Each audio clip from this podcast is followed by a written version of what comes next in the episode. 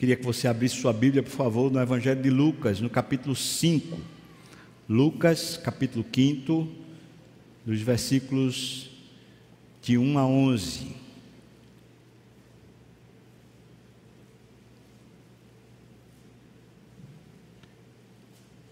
Lucas, capítulo 5, versículos de 1 a 11. Diz assim o texto: Aconteceu que, ao apertá-lo a multidão para ouvir a palavra de Deus, estava ele junto ao lago de Genezaré e viu dois barcos junto à praia, à praia do lago, mas os pescadores, havendo desembarcado, lavavam as redes. Jesus, entrando em um dos barcos, que era o de Simão, pediu-lhe que o afastasse um pouco da praia e, assentando-se, ensinava do barco as multidões. Quando acabou de falar, disse Simão: Faze-te ao largo e lançai as vossas redes para pescar. Respondeu-lhe Simão: O mestre, havendo trabalhado a noite toda, nada apanhamos mas sob a tua palavra lançarei as redes. Isto fazendo, apanharam grande quantidade de peixes e rompiam-se-lhes as redes. Então fizeram sinais aos companheiros do outro barco para que fossem ajudá-los. E foram e encheram ambos os barcos, a ponto de quase irem a pique. Vendo isto, Simão Pedro prostou-se aos pés de Jesus, dizendo: Senhor, retira-te de mim, porque eu sou pecador pois à vista da pesca que fizeram, a admiração se apoderou dele e também de todos os seus companheiros, bem como de Tiago e João, filhos de Zebedeu, que eram seus sócios. Disse Jesus a Simão: Não temas, doravante serás pescador de homens. E arrastando eles os barcos sobre a praia, deixando tudo, o seguiram. Amém. Vamos orar, irmãos. Senhor, que a tua palavra ilumine agora o nosso coração. Dá-me unção, só o Senhor para fazer isso. Em nome de Jesus. Amém, Senhor. Amém. Queria ver esse texto que é tão conhecido, né? Aqui é o chamado de Simão, Tiago e João para serem discípulos de Jesus. E eu queria usar a estrutura desse texto para a gente ver a nossa própria estrutura de chamado para o discipulado. Queria que a gente fosse seguindo o texto, por isso, versículos 1 a 3, veja que é quando Jesus se encontra com eles, porque Jesus está ensinando. Tem uma multidão seguindo Jesus, está apertando ele, e Jesus, sem avisar, sem nada, chega lá, naquela praia. O texto diz que eles já estavam limpando as redes, estavam cansados, pescar a noite toda, né? E Jesus, quando chega ali naquele lugar, não pede permissão, ele simplesmente entra no barco. O texto diz para a gente isso, né? Viu dois barcos junto à praia do lago, os pescadores lavando as redes. Então, versículo 3, veja o que diz assim: Entrando em um dos barcos, que era o de Simão, pediu-lhe que o afastasse um pouco da praia e, assentando-se, ensinava do barco as multidões. Primeira coisa que tem a ver com o discipulado, que é o discipulado de Jesus. Jesus entra na nossa vida e se apodera do nosso patrimônio. É discipulado de Jesus isso. Uma vez que ele entra na nossa vida, ele é dono. Ele é dono de tudo o que a gente tem. E na hora que ele é dono, ele pode dizer para a gente o que é que a gente tem que fazer com aquilo que a gente tem. Veja, aqui de, de, de Pedro, Tiago e João, barco, o tempo, os planos, as metas, a organização pessoal, tudo Jesus tomou posse. Barco era dele, o tempo era dele, a meta era dele. A organização pessoal, essas, hoje quando eu chegar vou dormir um pouquinho, passou a noite em claro. depois de dormir um pouquinho, vou resolver umas coisas de família, vou resolver umas contas para pagar. Tudo isso foi para o Beleléu. Por quê? Porque Jesus entrou. E é assim. Isso é o discipulado. Por isso é bom que a gente avalie. Quando Jesus está nos discipulando, os ensinos de Jesus, preste bem atenção. Os ensinos de Jesus, a palavra de Jesus, tem prevalência sobre a nossa agenda, tem prevalência sobre o nosso tempo, tem prevalência sobre o nosso patrimônio. Os ensinos de Jesus são mais preciosos do que tudo que a gente tiver para fazer. Tudo. Ele vai porque ele está ensinando, ele diz: pega esse barco, bota mais para longe, e continua ensinando o barco. E agora o tempo, tempo de Pedro, Tiago e João, agora é de Jesus. A organização é de Jesus e as metas. Talvez eles tivessem alguma meta para aquele dia, acabou-se tudo. Porque Jesus é quem organiza. Isso é discipulado, irmãos. Segunda coisa que eu queria que você visse, versículos 4 a 7.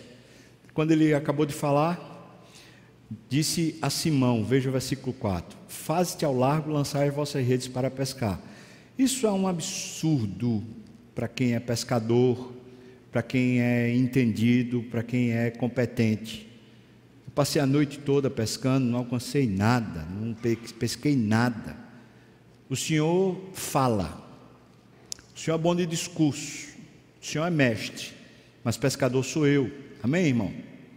Não é assim que a gente faz com Deus e com o próprio Senhor Jesus? Bom, a respeito de vida espiritual o Senhor entende, mas a respeito dos meus negócios quem entende sou eu. Amém? A respeito de vida espiritual o Senhor entende, mas a respeito da minha família sou eu quem entendo. Pois Jesus agora está se metendo. Primeiro tomou posse do patrimônio. Agora ele começa, através dos seus ensinos, a se meter na vida pessoal eu queria que você pensasse isso. Os ensinos de Jesus se apoderam da nossa vocação profissional. Jesus toma posse daquilo que a gente faz. E é interessante porque veja o versículo 5. Simão responde: Mestre, nós trabalhamos a noite toda, nada apanhamos, mas sob a tua palavra eu lançarei as redes.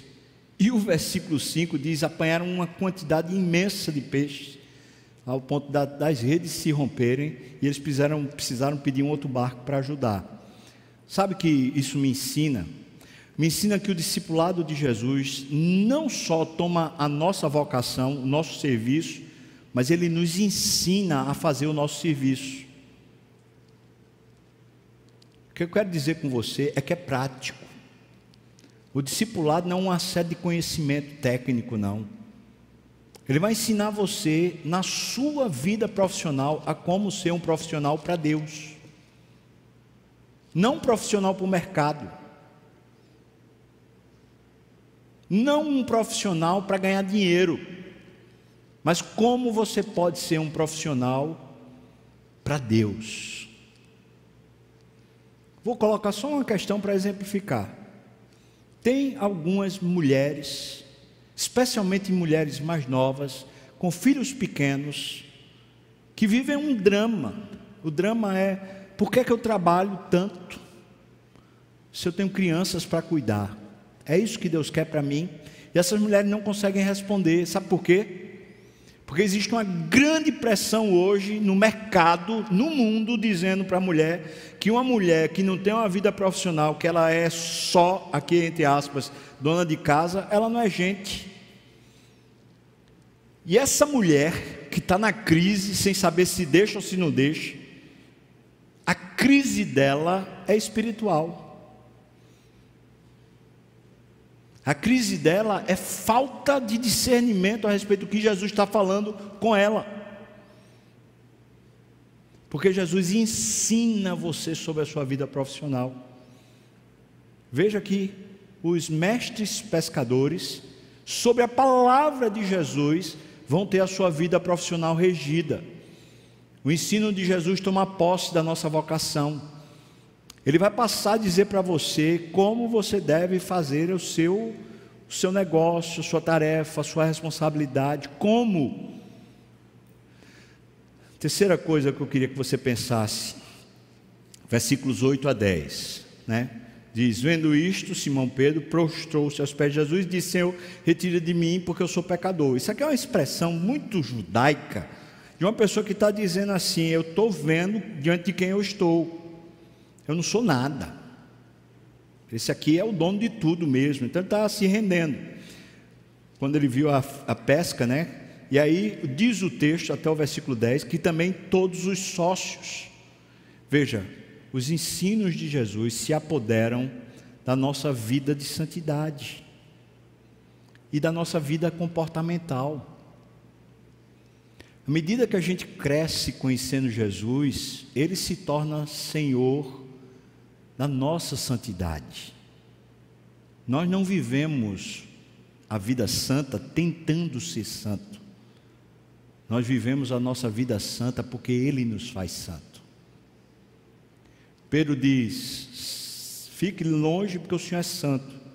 Aí ele diz: vem para perto que você vai ser santo. Quem faz você santo é Jesus.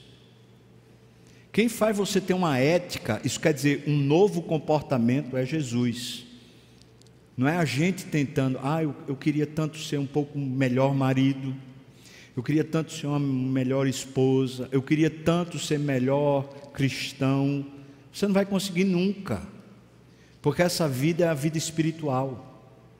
Já está dizendo o nome. Quem é poderoso para fazer você ser santo é o Espírito Santo.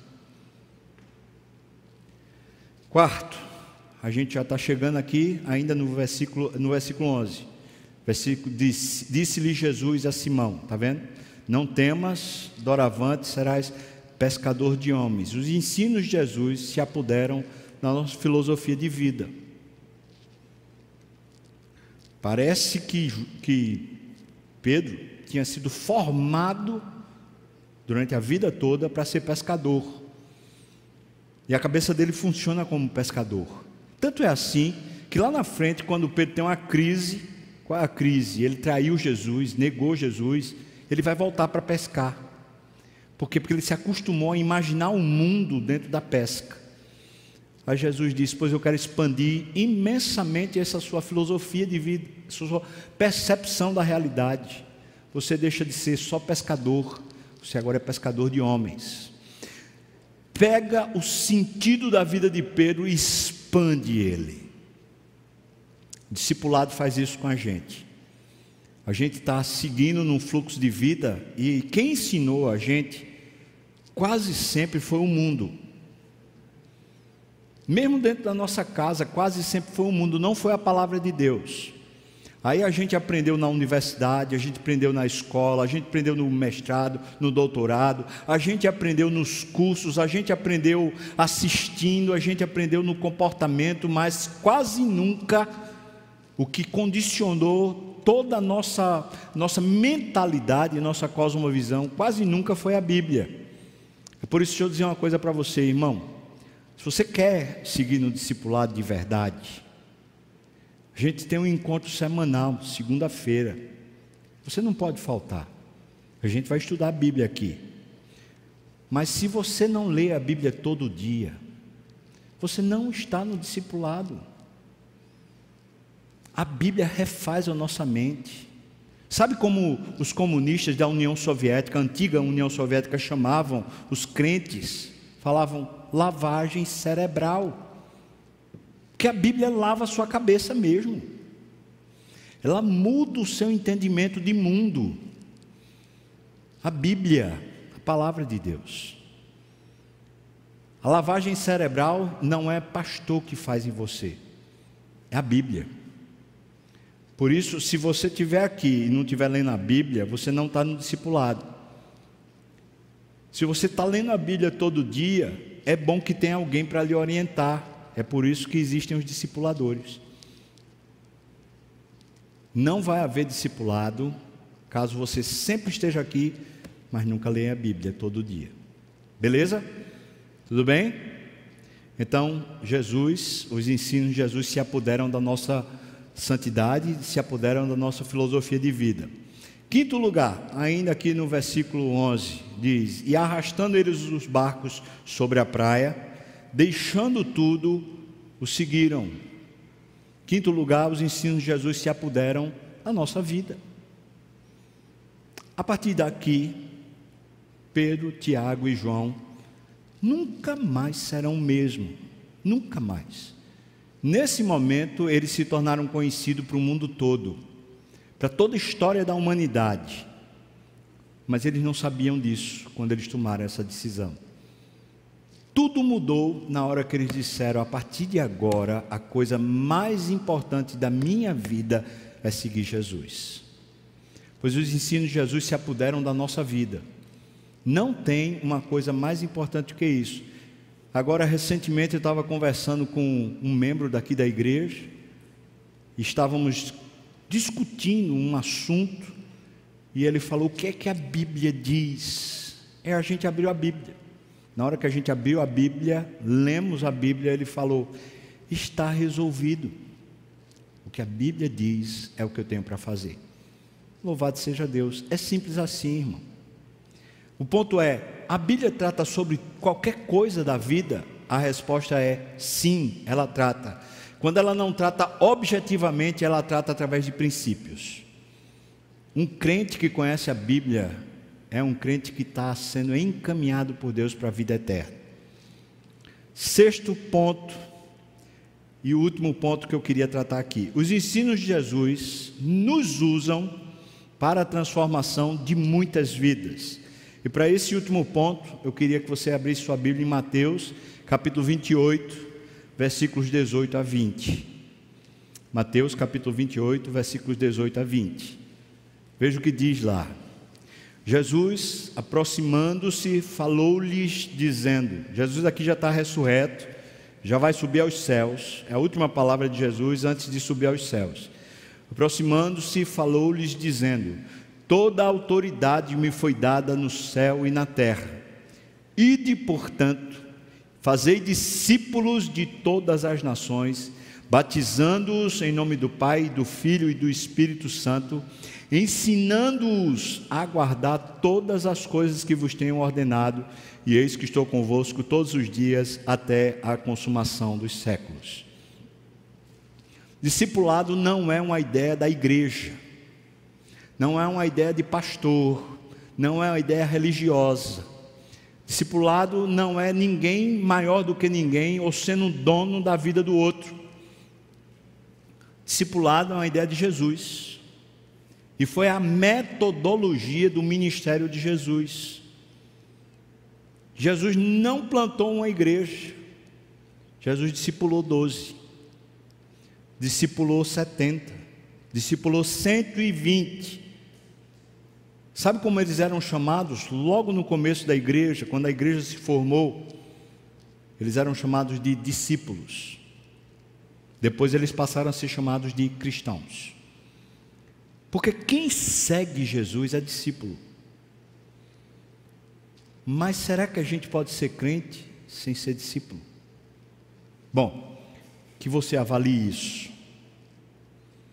A gente tem seguido Jesus? Eu não posso responder por mais ninguém, mas a gente tem visto tanta coisa que é farofa, evento, coisas acontecendo dentro de igrejas e tão pouco dessa vida pessoal com Deus. O que Deus está chamando você, e eu entendo que é Deus, não é pastor, não é igreja, mas é Deus, o Espírito Santo chamando você, é para você hoje assumir um compromisso porque se você entende que é isso, então agora está na hora de você caminhar com Ele, a sério. E se você caminhar com Ele a sério, o que vai acontecer inexoravelmente é que você será usado por Ele para transformar outros. Qual é o ápice do discipulado? Vou falar assim: qual seria a formatura do discipulado? é quando o que eu estou aprendendo de Jesus eu começo a comunicar a outras pessoas. É quando Deus começa, pelo seu ensino, a me usar para abençoar outras pessoas, transformando-as à imagem do próprio Cristo. Você já pensou se todo esse grupo que está aqui durante a semana toda segue discipulando, ensinando outras pessoas a seguirem Jesus de perto?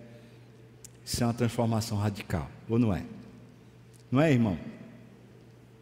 Então vamos para os termos, eu estou finalizando aqui ah, o ensino. Vamos para os termos. Quando a gente está falando sobre discipulado, a gente está falando sobre os ensinos de Jesus assumirem o domínio de tudo na nossa vida. E isso quer dizer que haverão novos hábitos e que serão deixados de para trás velhos hábitos. Ou seja, nossa ética será transformada. Isso quer dizer que a nossa mente, nossa cosmovisão também será transformada. Isso quer dizer que haverá conflitos. Primeiro, conflitos internos, porque quando as coisas começam a mudar na cabeça da gente, a gente fica, meu Deus, meu Deus, meu Deus. Depois haverão conflitos com outros. Tem gente que vai dizer, mas você mudou demais. Tem gente que vai gostar da mudança, mas tem gente que não vai gostar da mudança. Vai dizer, desse jeito não dá para a gente conviver mais. Se você levar a sério, você vai perder amigos. E vai ganhar outros se você levar a sério, você vai ter uma mudança significativa na sua vida profissional. Eu não estou falando você mudar de emprego, nem de empresa, nem de carreira, mas vai haver uma mudança significativa. Vai haver uma mudança significativa nos seus relacionamentos mais íntimos. Porque é assim com Jesus. E eu digo isso, não importa o quanto você já conheça vai continuar sendo assim. Sabe o que é isso aqui? O alarme que eu botei para dizer para mim que está acabando. Acabou. Quais são os termos? Cinco. Você quer o discipulado? Você precisa assumir um compromisso hoje, aqui e agora. Por favor, não tenha a ver comigo. Se for eu, se for outro pastor, se for outro professor, se for quem for, vai ser você entendendo que é Deus lhe ensinando. Você vai assumir um compromisso. Primeiro, você não vai faltar o nosso encontro. Não é ordem de prioridade aqui não, tá? Mas eu estou começando por essa ordem. Você não vai faltar o nosso encontro semanal. Isso passa a ser a agenda de Cristo e não sua.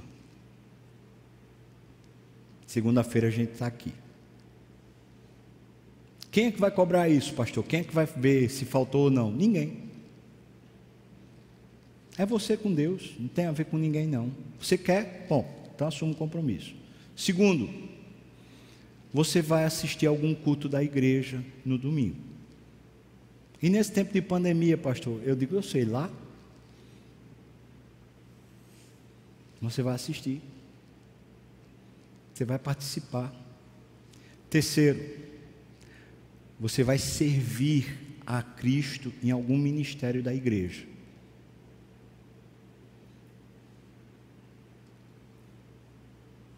Deixa eu explicar isso melhor. Você não cresce enquanto você não servir. O serviço na igreja vai servir a um processo de humilhação pessoal que haverão diferenças, haverão frustrações, sentimentos, coisas que precisam ser resolvidas. E é bom quando isso acontece dentro da família, não é não? Porque aí é que dói mesmo. Aí é que é mexido mesmo lá dentro.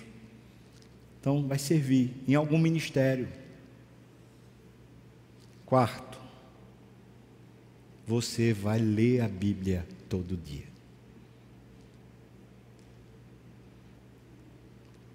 Quinto, você vai orar todo dia. Mas, pastor, eu não consigo. Já tentei, mas eu não consigo. Todo mundo farrapa, e é verdade. É verdade. A gente farrapa uma hora, outra a gente farrapa. Um dia a gente não faz. Mas isso precisa se tornar um hábito. Meu testemunho pessoal é o seguinte: até eu ir para o Instituto Bíblico, onde lá era obrigatório ler a Bíblia todo dia, até ir para lá, eu não tinha esse hábito. Como lá foi obrigatório, eu adquiri o hábito e isso me abençoou o resto da minha vida até hoje. Eu penso que se você fizer esse pacto com Deus e tentar levar a sério, de verdade, isso vai transformar a sua vida. Porque é um hábito. Depois que a gente se habitua, é fácil. Mas enquanto a gente não se habitua, é difícil. Vamos lá? Os cinco. Alguém lembra? Alguém anotou? Vamos lá. Nossos encontros semanais. Amém, irmão? Vai ter dez segunda-feira que vem, né? Ok. Culto no domingo. Amém, irmãos? Já tem 20, né? Qual é o terceiro? É esse mesmo, não entendi não, mas. Servir em algum ministério da igreja. Servir. Quarto, qual é? Ler a Bíblia todo dia. Quinto, qual é? Orar todo dia. Bom, agora a gente tem um momento de pastoreio, dá para ler a Bíblia todo dia e orar todo dia ali, né? Até que dá, né, Joanete? Até que dá. O desafio que a gente faz, esse caso não vai dar, porque a gente está com um ano muito pequeno, né? Só alguns meses, dois, dois meses e meio mais ou menos. É a gente ler a Bíblia toda a cada ano. Que tal a gente ler o Novo Testamento todo, nesse resto de ano? Esse é um desafio, irmão, para aquecer o nosso coração, para ir transformando a nossa vida. Amém? Você teria coragem de assinar esse documento na presença de Deus? Dizer, Senhor, eu me comprometo. Eu me comprometo. Não é comigo, não, de novo digo, por favor, não é com o pastor. Não é com a igreja, porque a igreja não vai cobrar de você, nem pastor nenhum vai cobrar de você. Se você faltar, deixar de vir, ninguém vai atrás de você, irmão. Ninguém. É você e Deus. Você teria coragem de assinar esse documento?